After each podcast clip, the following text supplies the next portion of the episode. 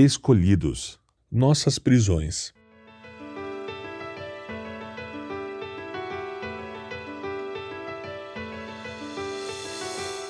Portanto, precisamos prestar muita atenção às verdades que temos ouvido, para não nos desviarmos delas. Hebreus, capítulo 2, verso 1.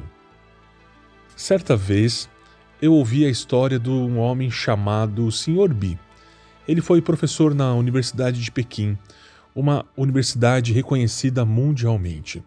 O Sr. B contou uma piada em sala de aula sobre o Partido Comunista a um pequeno grupo de estudantes. Só que um desses alunos denunciou a piada à polícia. No dia seguinte, policiais invadiram o escritório do Sr. B e o levaram à prisão comunista, distante, fria, sem aviso e sem qualquer julgamento. Naquela manhã, ele acordou sendo um professor com um dos cargos mais prestigiados do cenário acadêmico mundial. Só que ao anoitecer, ele estava atrás das grades de uma prisão. As prisões chinesas naquele tempo eram dos piores lugares da Terra. Doenças, tortura e morte. O Sr. B caiu rapidamente em depressão e desespero. A depressão levou a pensamentos suicidas em questão de semanas. Numa tarde, sobre uma névoa de tristeza, ele foi até uma janela de sua cela, que ficava no oitavo andar. Os chineses não colocavam vidros nas janelas das celas dos andares mais altos. Se um prisioneiro decidisse se lançar à sua morte, não era nenhum problema. O coração do Sr. B batia acelerado ao olhar para fora e pensar em pular, e então aconteceu. Ele ouviu uma voz baixa dizer: Não pule, não pule, não pule. Ele se assentou no meio da cela, desesperado. Lá, no piso duro de concreto, memórias inundaram a mente dele. Um amigo, um professor estrangeiro que era cristão, havia lhe falado de evangelho. O Senhor Bi orou: Jesus, se você for real, por favor me traga esse perdão e a paz que meu amigo falou que você prometeu. Em troca, oferecerei minha vida e serviço a ti. Ele olhou para cima e o céu nunca fora tão azul. O sol nunca brilhara tanto através de um pequeno buraco da janela. E eu senti a alegria inundar o meu coração como nunca havia sentido antes.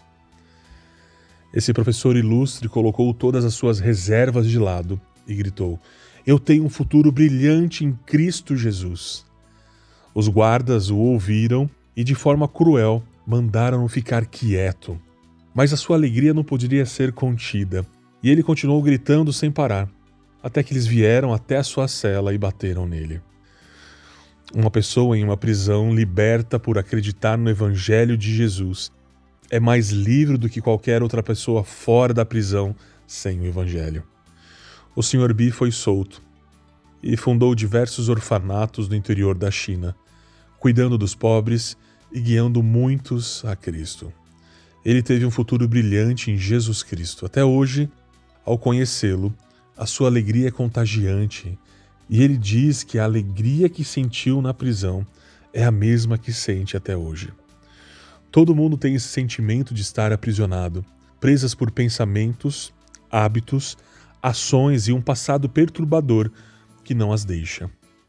Só que o Evangelho nos ensina que a pior de todas as prisões é aquela que nós mesmos criamos.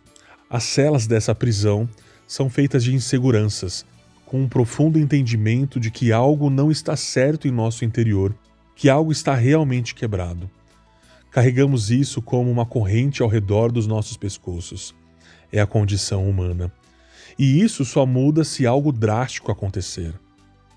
O Evangelho é a medida mais drástica de todas.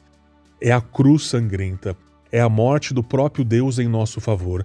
É a derrota esmagadora da própria morte pela ressurreição gloriosa para revelar o amor e o poder de Deus por toda a eternidade.